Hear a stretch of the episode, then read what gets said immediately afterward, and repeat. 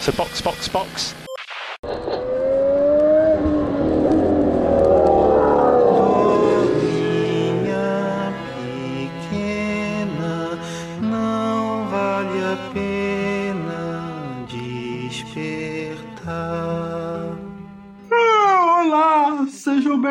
Bem-vindos ao episódio número 29 do Box Box Box, o original. O meu nome é Eric Andriolo e hoje eu estou aqui com Aninha Ramos. Que sono. Hoje o Mauro e o Flávio caíram no sono durante a corrida e não vão mais acordar até semana que vem. Então somos nós dois aqui para comentar o GP na América Latina. Uma corrida no meio da tarde de domingo, uma boa siesta que foi o GP do México. E aí, Aninha? Foi ótimo, né? Foi bom pra gente descansar, tirar aquele soninho, né? Foi maravilhoso. Pelo menos, sei lá, o pai do Pérez pareceu muito feliz. O pai Acho que ele era a pessoa mais feliz do GP, daquela pista. Eu queria saber o que, que servem no café da Band, cara, porque parabéns, parabéns para todos os envolvidos. Aquela transmissão, os caras conseguirem segurar o entusiasmo do início até o fim da corrida, cara. Eu não sei como que eles conseguiram isso. Sérgio Maurício é um mago. É um mago, um mago. conseguir ficar acordado e fazer a gente ficar acordado nessa corrida, porque olha. Não, e comentando como se fosse de extrema importância que o Russell tá combatendo o Stroll pela 15ª posição numa corrida que tem dois DNF. Foi tão chata, tão monótona que a gente já pode ir pra pauta. Vambora. É, vamos pra pauta.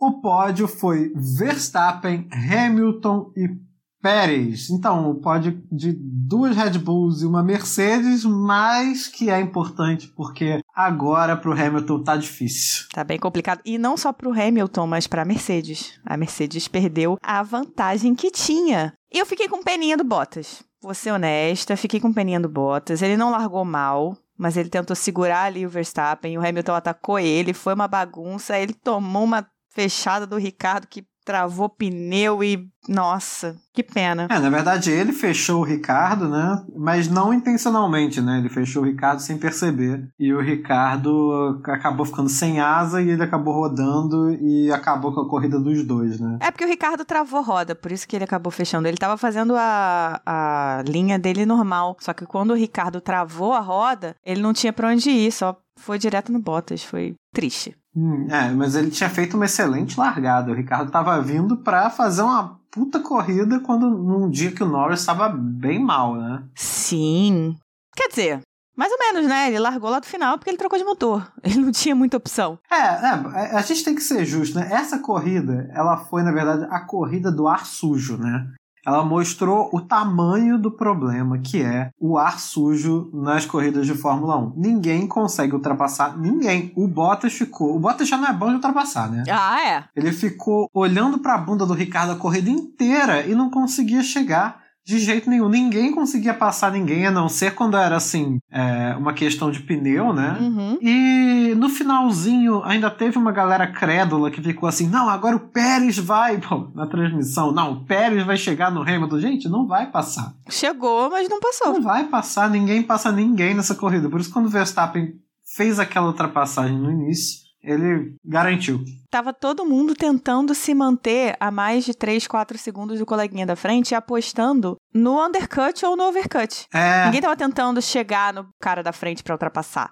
Você via, o Leclerc fez isso com o Gasly no primeiro stint, Alonso estava fazendo isso, o Vettel fez isso, todo mundo tá fazendo isso. O próprio Pérez tentou fazer isso. Ele tentou chegar o mais perto possível do Hamilton no, no primeiro stint sem colar.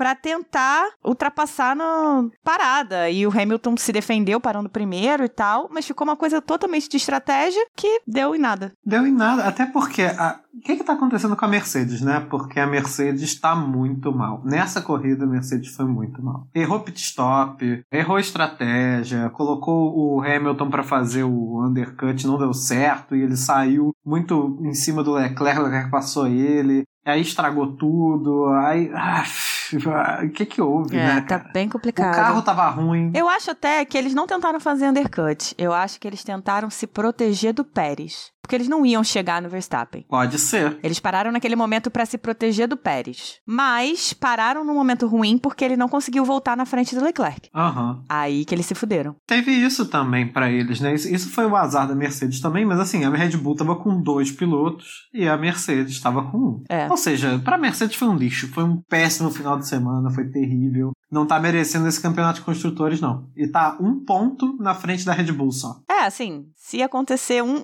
Aí, uma vírgula que Interlagos acabou. Ah, Interlagos, a corrida das vírgulas, né? Pois é, Interlagos, a corrida que tudo acontece, que chove numa curva e não chove na outra. Então, assim, Exatamente. Mercedes está fodida. Tá. Com todas as letras. Até então eu tava assim, não, tudo bem, a Mercedes pode perder o campeonato de pilotos, mas ganha o campeonato dos construtores, né? Aham. Ah, não, a Red Bull tá com um carro muito melhor. A Red Bull tá com um carro melhor, tem a questão do motor da Honda que é mais confiável, apesar de a Mercedes ter dito que resolveu o problema lá do motor a combustão dela, enfim, tá até considerando não fazer mais trocas no motor do Hamilton até o final do campeonato. Acho arriscado, mas se eles dizem que acha que dá, né? Quem sou eu? São Paulo ainda é uma pista com alguma altitude, não é que nem o México, é claro, mas tem alguma altitude. Tem. Já, já afeta a aerodinâmica do carro, assim. É.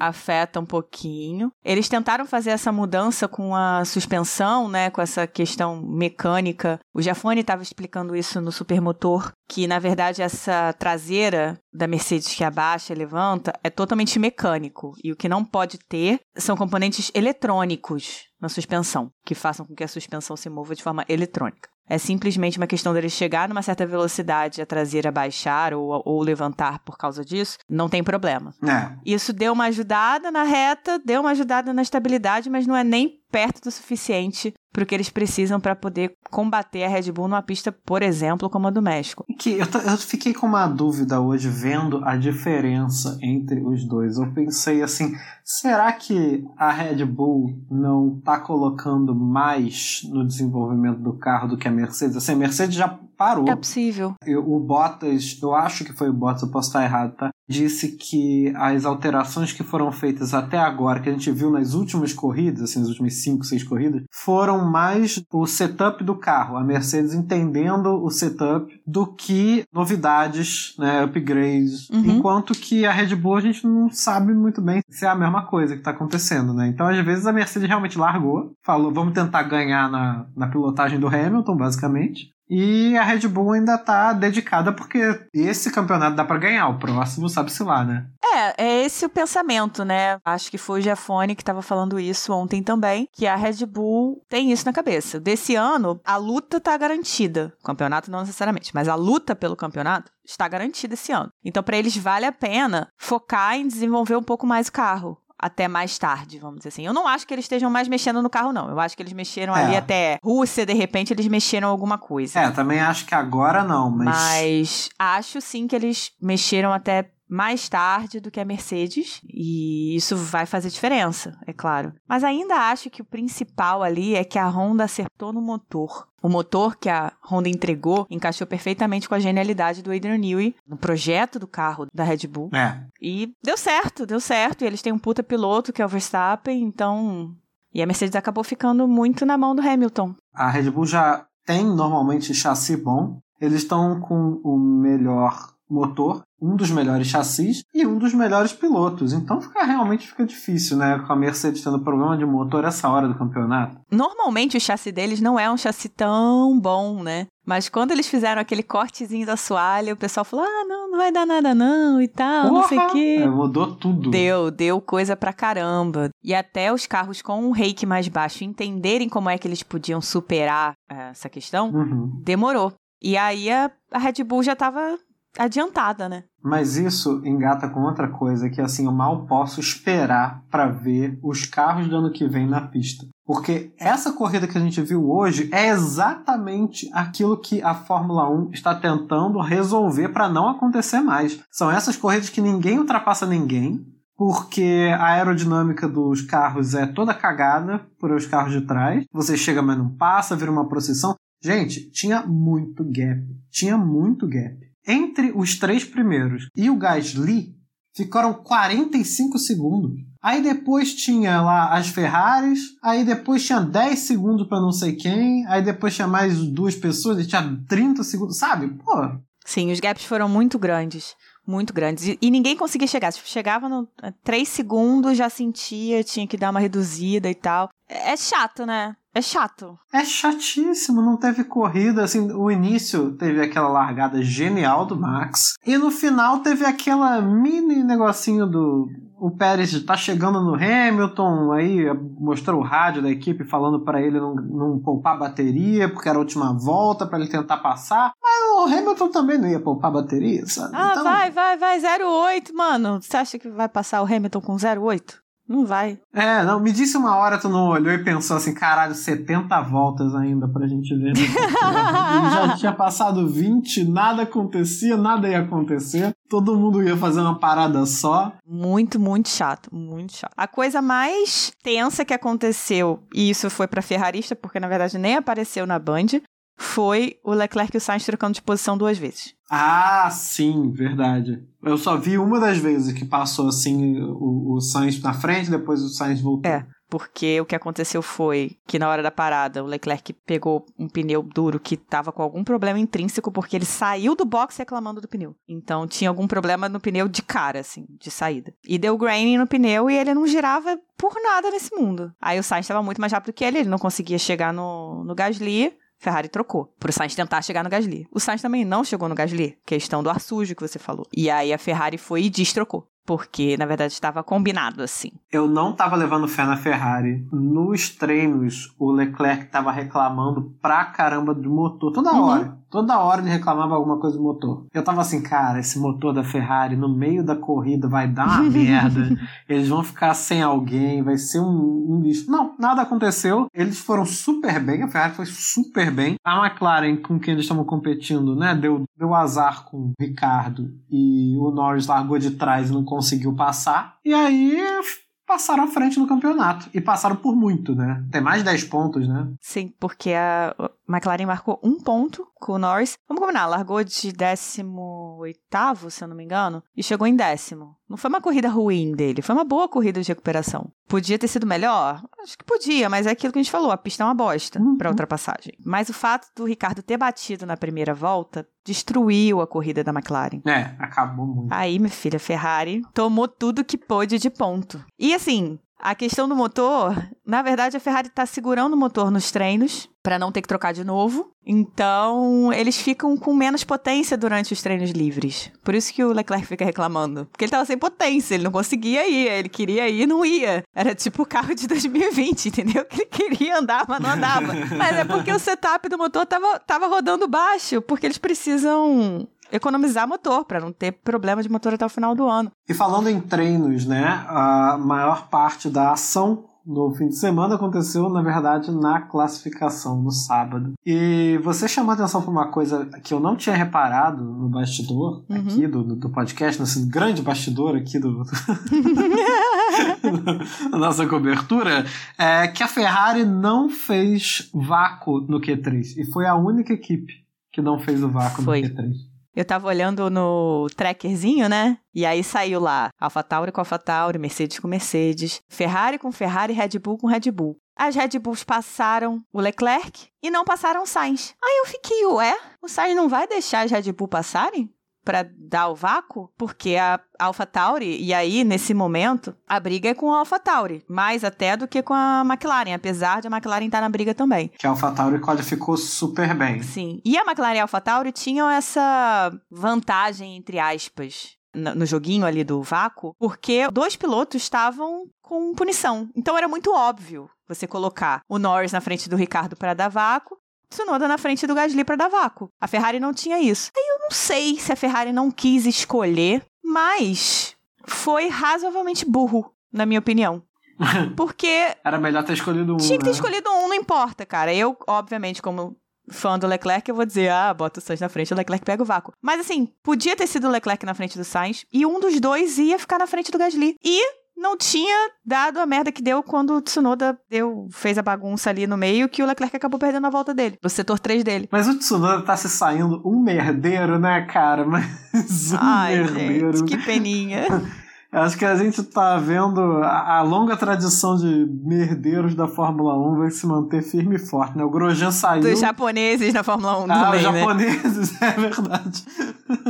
Ele saiu aquela hora, o Pérez foi pego completamente de surpresa, que de repente tinha um carro numa situação bizarra, Foi. assim, sabe? Ele tomou um susto. E aí ele se distraiu com aquilo e saiu. O Verstappen vindo do lado conseguiu ficar na pista, né? Mas também se distraiu ali, tirou o pé, porque eles iam voltar. E o Leclerc vindo atrás ainda ficou. O que que tá acontecendo quando eles estavam voltando? Todo né? mundo voltando. Aí você vê, eu tava acompanhando o tracker nessa hora, vendo quem tava na volta, né? Que era o Checo, o Max e o Charles. E assim, era, foi muito claro o momento que o Pérez errou, porque você viu na hora que o, o setor seguinte já deu. O, o mini setor seguinte do Max e do Leclerc já ficou amarelo e eles estavam melhorando, estavam fazendo mini setor verde, mini setor roxo, que é um gráfico que tem no, no F1 TV, que mostra os mini setores. Então, são partezinhas dentro do setor. Então, o que eles marcam ali na transmissão, que é setor 1, setor 2, setor 3, no gráfico do- da F1 TV tem uns quadradinhos com mini setores. Então, você vai vendo uma evolução ainda mais completa. E quando a assim. gente vê os números da distância entre os pilotos durante a corrida se atualizando, é porque a cada mini setor eles fazem uma cronometragem. Isso.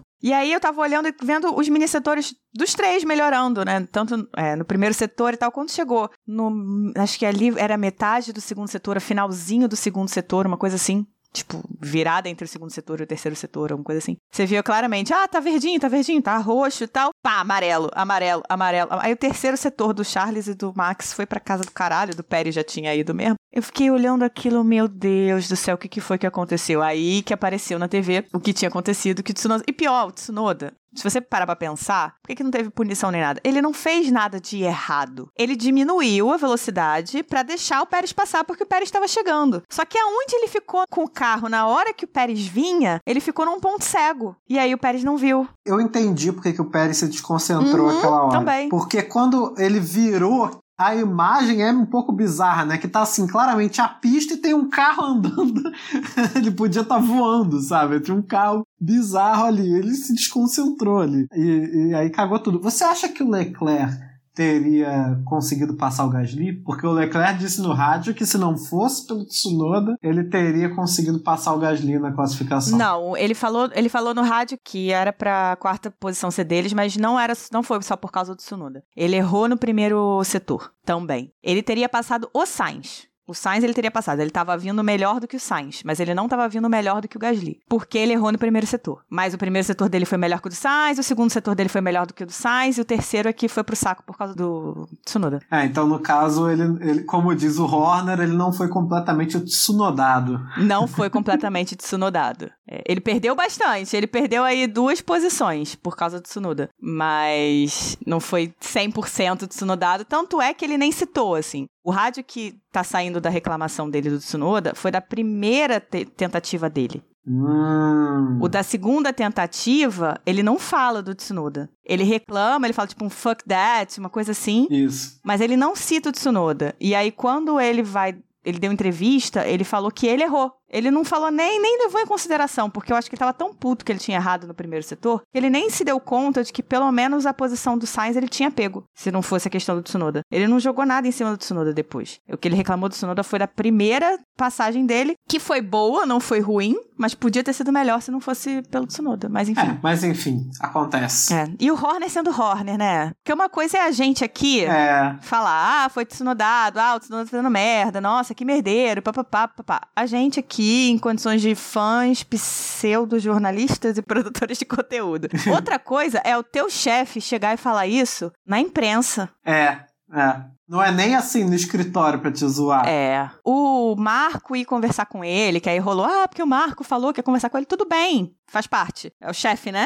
Tem que conversar mesmo. É. Agora, chegar na imprensa e fazer essa, a, a brincadeirinha. Porque assim, bota fogo pra imprensa fazer esse tipo de brincadeira também. Que às vezes, de repente, nem ia fazer, sabe? Aham. De repente ia ficar por isso mesmo, ia, iam dar uma criticada, iam falar e tal, iam olhar de outra forma, iam olhar como a gente tá olhando, não, porque ele, ele, ele diminuiu porque ele tinha que diminuir pra deixar o carro passar, enfim, ficou numa posição ruim, papapá. Mas quando o chefe do cara chega e manda essa na lata, na imprensa, acabou o respeito. Não, é aí que tá, né? Os caras não, não têm esse, esse, esse negócio do chefe que é um líder, sabe? Uhum. Eu, eu sinto muito isso.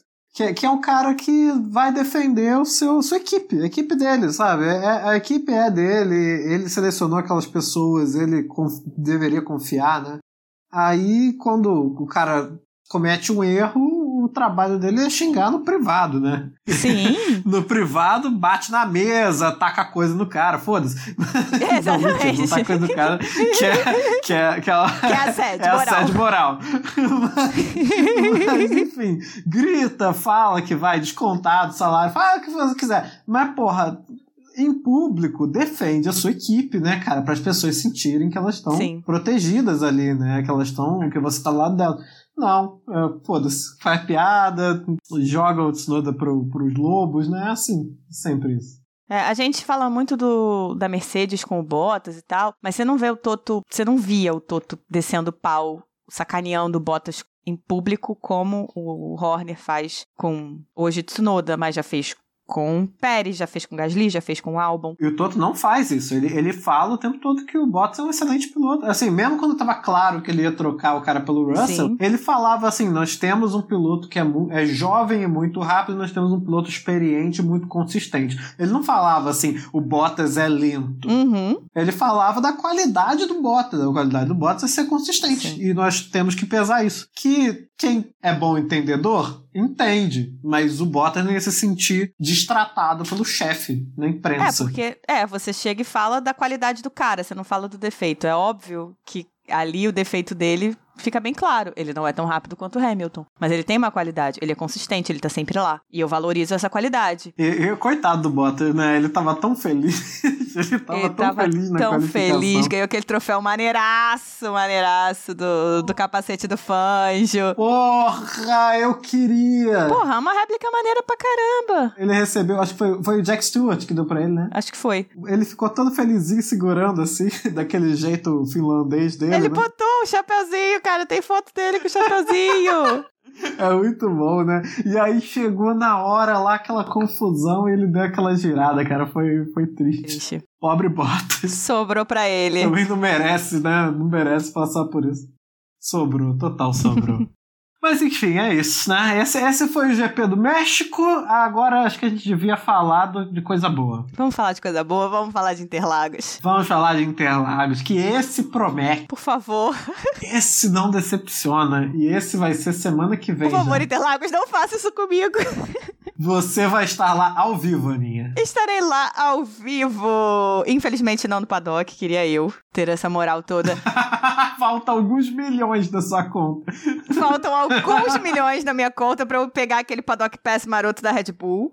Mas estarei lá na arquibancada A, no setor A.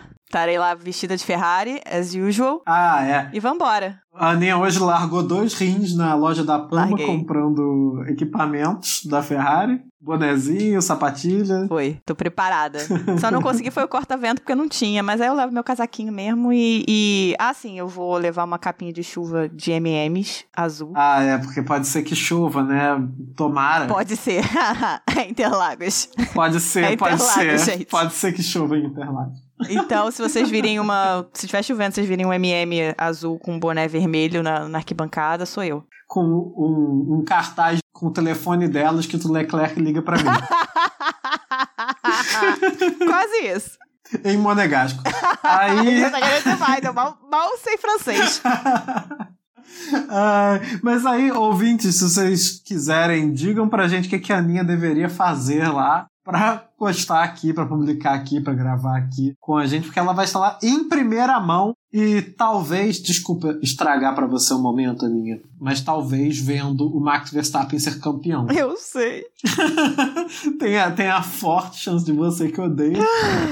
Eu sei, eu sei, eu sei. Eu vou empolgada, torcendo pra minha Ferrari pelo menos fazer bonito, entendeu? E vou ignorar Max Verstappen. E é isso aí. E se prepara que vai ter sprint. Vai ter sprint no sábado, então você vai ter que chegar cedo, vai ver duas corridas. Aí, isso é uma vantagem da sprint, a única. É, vai ter sprint, então sexta-feira tô lá cedo pra ver a classificação. Vai ser de tarde também, mas a gente tem que chegar cedo. Sábado, também cedo pra ver a sprint. E domingo, corridão. E vamos torcer pra Interlagos dar uma boa corrida pra gente. É, e é bom que dê, porque eles já prometeram seis sprint races no ano que vem. E agora eles estão chamando de races, né? Não é mais sprint qualifying. Se renderam ao fato que todo mundo chama corrida de corrida. De sprint race. O, o Ross Brown falou assim: se faz barulho de pato e tem cara de pato, vamos chamar de pato.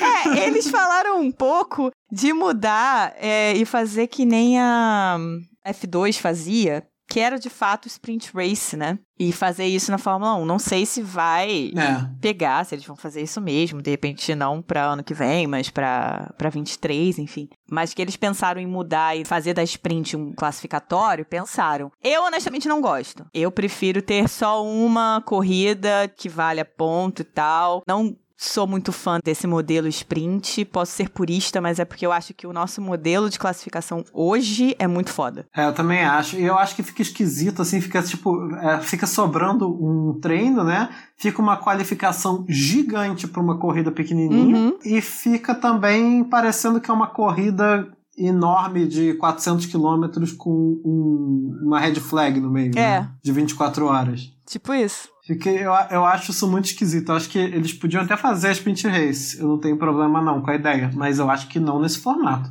Tem pessoal falando em fazer uma qualificação de one shot, né? Você tem uma volta para qualificar e aí é uma qualificação curtinha É. para todo mundo e aí faz a sprint e é o que sair lá. Mas sei lá, o problema mesmo é que ninguém quer arriscar nada na sprint, né? Então fica todo mundo na posição que já tava mesmo pra não, não Eu acho que danificar se nada. fosse esse, esse negócio do one shot que você falou, o pessoal arriscava mais. Mas como tem a classificação completa na sexta-feira, então, sabe? É, A classificação que rola na sexta é a classificação que eles estão acostumados, é a classificação que faz sentido, que bota os carros nas posições em que eles deveriam estar mais ou menos, salvo os- as loucuras que às vezes acontecem. E aí eles se mantêm ali, não arriscam nada na, na sprint, porque é aquilo que eles esperavam e tal. Agora, num one shot quali, é diferente, né?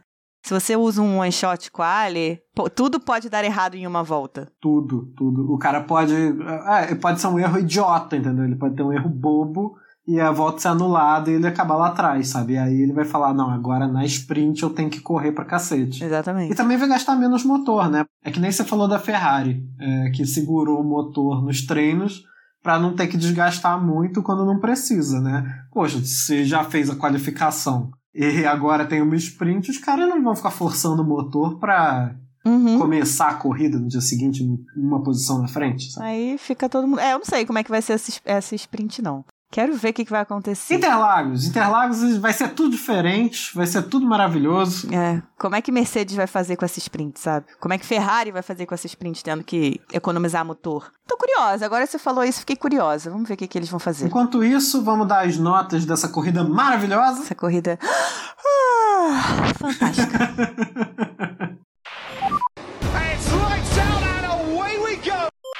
Como somos só nós dois, então a gente vai fazer piloto a piloto a moda antiga. Acho que vai ser divertido. Então, em primeiro lugar ficou o Max Verstappen. E qual é a nota que a gente vai dar pra ele? 10. Óbvio que a gente vai dar 10. Não tem muito o que dizer, né? Ah, que só por aquela largada lá dele já é, É. foda dar menos do que 10. Porra, né? fez tudo perfeito. Largou, pegou a primeira posição, foi até o final e é isso aí. Largou, meteu 6 segundos, aí depois meteu 13 segundos e foi sendo isso até o final da corrida. Em segundo lugar, Lewis Hamilton. Tadinho do Hamilton. Toma um 10, Hamilton. Toma aqui pra você. Toma um dezinho pra você como prêmio de consolação. Fez o que ele pôde com aquela Mercedes. De verdade, ele fez o que ele pôde. Conseguiu segurar o Pérez. Então, nota 10. É, eu também acho. E assim, eu acho que nessa corrida foi difícil de ver pilotagem, né? Uhum. Porque a pista tão qualquer merda, a corrida foi qualquer merda e ficou difícil de ver os pilotos realmente fazendo alguma coisa, porque cada um ficou na sua corrida. Mas, um 10 pro Hamilton, não errou em nada. Terceiro lugar, Pérez. Nota 10 pro mexicano que ficou feliz no seu país, conseguiu um pódiozinho em casa. Pódio podia em casa. ter sido melhor, podia ter sido um 2. A Red Bull deu uma fudida nele na hora que parou ele. Podia ter parado ele num momento melhor. Ele ficou preso. É, mas o erro foi da Red Bull, não foi dele. Mas o erro foi da Red Bull, não dele. Então, nota 10 pra ele. Sim, nota 10 pra ele também. Em quarto lugar, Pierre Gasly. Eu dei nota 10 pro Gasly, porque ele correu sozinho. não foi ameaçado pelo Leclerc, não tinha como ameaçar o Pérez, fez a corridinha dele, chegou a 10, é isso aí. Ah, eu tinha dado 9 pro Gasly. É porque, assim, eu confesso que quando eu tava escrevendo as minhas notas, eu meio que dei 10 pra todo mundo, porque nada aconteceu, entendeu? então eu fiquei meio assim, não, não é possível, tem que tirar. Então tá bom, já que você deu 10 pro Gasly, eu vou dar 10 pro Gasly também.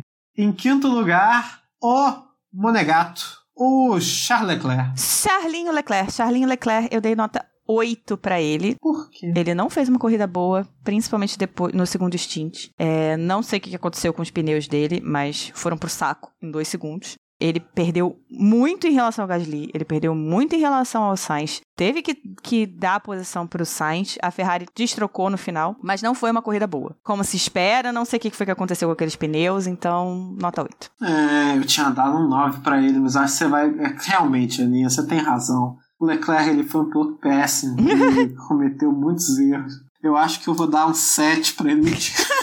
Filha da puta.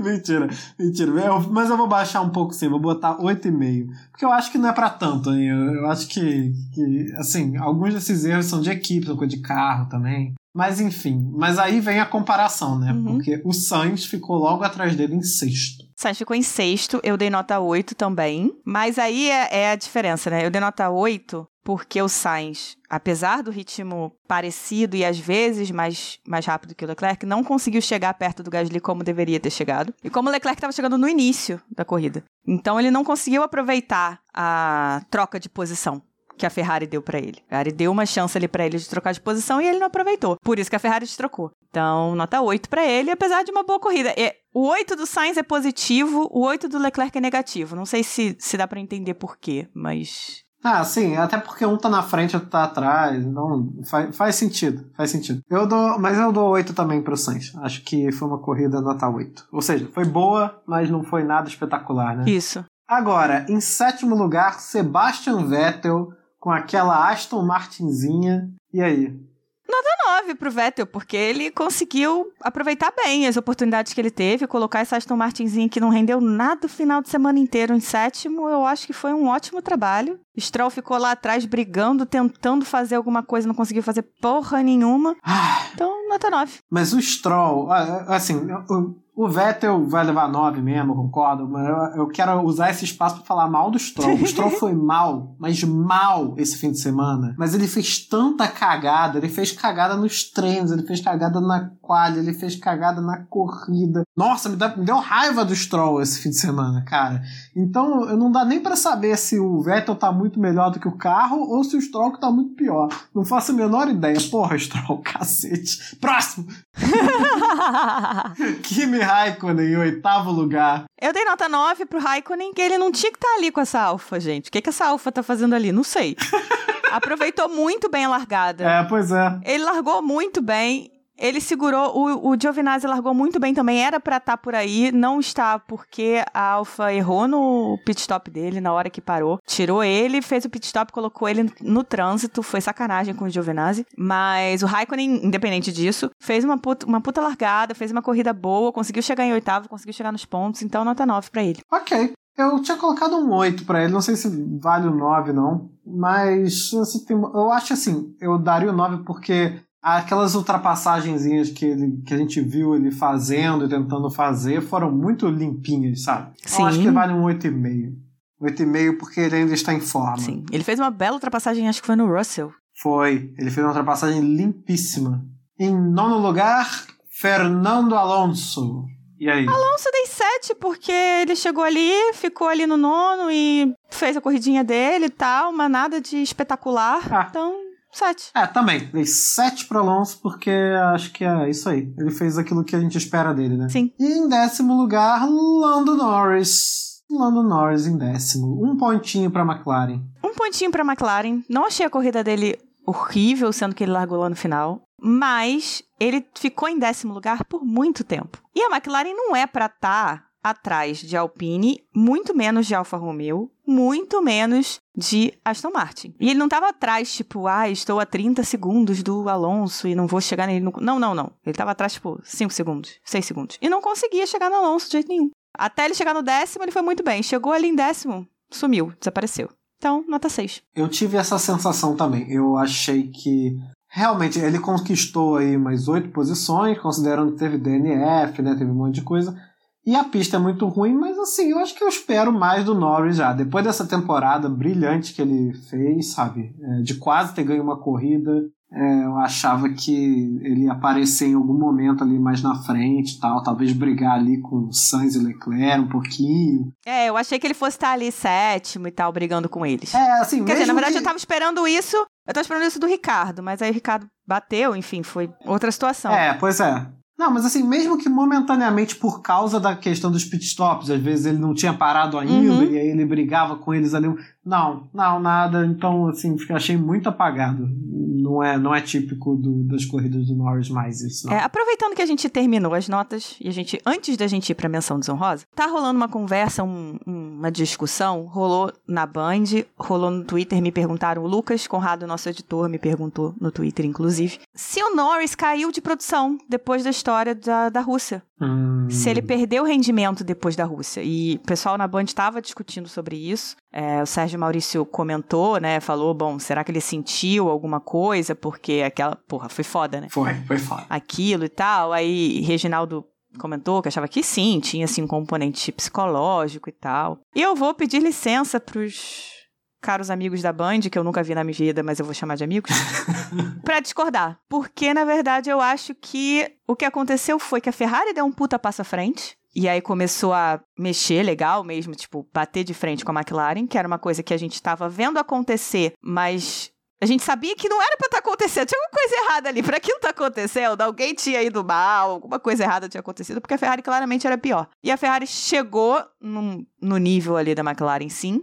o Ricardo conseguiu se, se entender um, um pouco melhor com o carro, então você diminui o gap dele com o Norris, né? E as últimas corridas não foram pistas boas para a McLaren no geral. Então eu acho um pouco pesado e injusto, na verdade, jogar Sim. Ah, Norris está sentindo, Norris, sabe, caiu de produção. Eu não acho que ele caiu de produção. Eu acho só que as coisas deram uma nivelada. Não porque ele caiu, mas porque os outros subiram, entendeu? Eu, eu vou concordar discordando. Assim, eu acho que realmente é, é, é assim, a qualidade do Norris técnica é muito grande, né? Então não é uma Isso. coisa que só o psicológico vai fazer essa alteração toda, assim, que a gente está vendo mas eu acho que bateu um pouquinho sim. Fico com essa sensação, assim, até por causa do.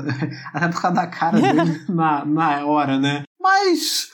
Assim, mas também não é nada que ele não vá superar, né? Tipo, o Hamilton passou coisa muito pior na temporada. Primeira temporada dele, quando enfiou aquele carro na brita, né? Foi na China, não foi? Acho que foi. Que tava chovendo e aí ele calculou errado a entrada do box, enfiou o carro na brita e teve que sair da corrida e perdeu o campeonato por causa disso. Não foi uma corrida. Ele não perdeu uma vitória, ele perdeu o campeonato por causa disso. E ele se recuperou, ele tá aí. Sim. Então, assim, não vejo porque que o Norris não pode se recuperar também do choque, né? Sim, é porque eu, quando eu escuto essa questão, que a gente estava falando até da, dessa questão da pressão do Verstappen e do Hamilton, né, no, no episódio passado. Isso. Assista o episódio passado. Que eles estão sentindo, eles sentem a pressão. Mas quando a gente fala de sentir a pressão, não é no sentido de que vai cair de rendimento ou que vai deixar a bola cair, não é nesse sentido. É sentir a pressão de, de ter aquela, aquela mosquinha no ouvido dizendo para você: você tem que fazer direito, você tem que fazer direito, você tem que fazer direito. E, e uma pressão interna na cabeça pro cara focar. E eles usam isso a favor deles, todos eles. É. É, você não tem como chegar a ser piloto de Fórmula 1 sem conseguir usar essa pressão a seu favor. É, eles têm, eles têm treinadores, né, pra isso. Eu acho muito que é o que vai acontecer com o Norris. Eu acho que essas últimas corridas que ele tá sumido, vamos dizer assim, é uma questão puramente contextual de pistas que não se encaixaram com o carro da McLaren. Hoje ele, ele largou de trás numa pista que o ar sujo impedia praticamente a ultrapassagem. Foram poucas ultrapassagens e as ultrapassagens que aconteceram foram de carros que estavam claramente muito mais rápidos do que os outros, por algum motivo específico. É, era sempre coisa de pneu, coisa de pit stop, era, era isso. Pois é. Então, eu não sei, eu não sei, eu fiquei meio incomodada com essa discussão do, do Norris, é, de, de falar que ele sentiu e tal, porque sim, ele é novo e tal, mas assim, ele tá treinado pra isso. E ele tem muita coisa pela frente, a McLaren não ia deixar ele ficar pra baixo e cair de rendimento por causa daquilo, não. Com isso, a gente pode fazer uma mençãozinha desonrosa rapidamente, que eu queria citar a pista do México, que é tão bonita, né, tão interessante, mas tão ruim. E tava suja. Por que, que a pista tava suja, gente? Passa uma vassoura! Pelo amor de Deus. Teve um vazamento de óleo, e eles foram corrigir o vazamento de óleo, né, colocar aqueles pozinhos na pista pra secar o óleo, né, pra, pra diminuir ali a, a falta de aderência por causa do óleo. E o negócio ficou pior do que o soneto, cara. A emenda ficou pior do que o soneto. Os carros passando, aquele negócio subia, eles. Os carros passavam por ali e dava aquela tremida. o primeiro treino, cara, o primeiro treino livre, eu, eu olhava pra TV e eu só via, tipo, uma fumaça. É, ficou muito ruim. É. Eu não via os carros, eu via, tipo, uma nuvem de terra. Surreal. Quando o Verstappen chegou na linha de chegada, né? Que os carros sempre fazem, quem ganha a corrida, né, dá uma chegadinha pro lado para passar mais perto lá do, do paddock, né? Dava pra ver ele levantando a poeira do lado sujo da pista, assim, aquela poeirada toda. Por que isso? Não, não entendi. O primeiro treino não dava pra ver carro. Não, não dava. Enfim, shame on you, pista do México, foi muito ruim e espero que não volte tão cedo. muito bonita, ótimo, parabéns, adorei, nota zero. Pelo menos os fãs mexicanos deram um show, foi maneiro pra caramba. Ah, não, com certeza. E tem aquele elevador, né, que subiu o Max Verstappen sentado no carro. Eu acho isso tão escroto. Eu acho isso muito escroto, mas enfim. Quando era o Hamilton, né, que o Hamilton subia... Não gostei com o Hamilton. Não gostei. Gente, eu acho isso escroto num nível, eu não sei nem explicar. Primeira vez que eu vi com o Hamilton, eu fiquei olhando aquilo. Ai, que pataquada horrorosa. Pra que isso, meu Deus? Depois subiu o DJ, né? É! Meu Deus. é isso, gente, é isso. Vamos pro final. So box, box, box. Nós temos que agradecer muito aos ouvintes que doaram para o podcast através da nossa chave do Pix ou do Tips do Twitter. O episódio passado só saiu por causa de vocês. A gente tinha dois projetos engatilhados para gravação e nenhum deles foi para frente por motivos além do nosso controle e a gente não teria tempo hábil para gravar e editar e sair o episódio naquela semana. Então, graças a vocês, a gente conseguiu entregar a gravação na mão do Lucas Conrado que fez a edição pra gente. Obrigadíssimo! E se você quiser contribuir com a gente, envie qualquer um real para podcastboxboxbox.gmail.com, que é a nossa chave do Pix. E você também pode contribuir com a gente mandando e-mails, cartinhas, etc. para esse endereço que convenientemente também é o nosso e-mail aqui, podcastboxboxbox.gmail.com. E siga a gente nas redes, que é arroba castboxboxbox, no Twitter e no Instagram. Então valeu, galera. Box, box, box. Tchau, galera. Box, box, box. Até a próxima semana em Interlagos. How far are we up? Uh, so P3 at the moment, it's uh, six and a half tenths at uh, Perez at P1. Six and a half tenths.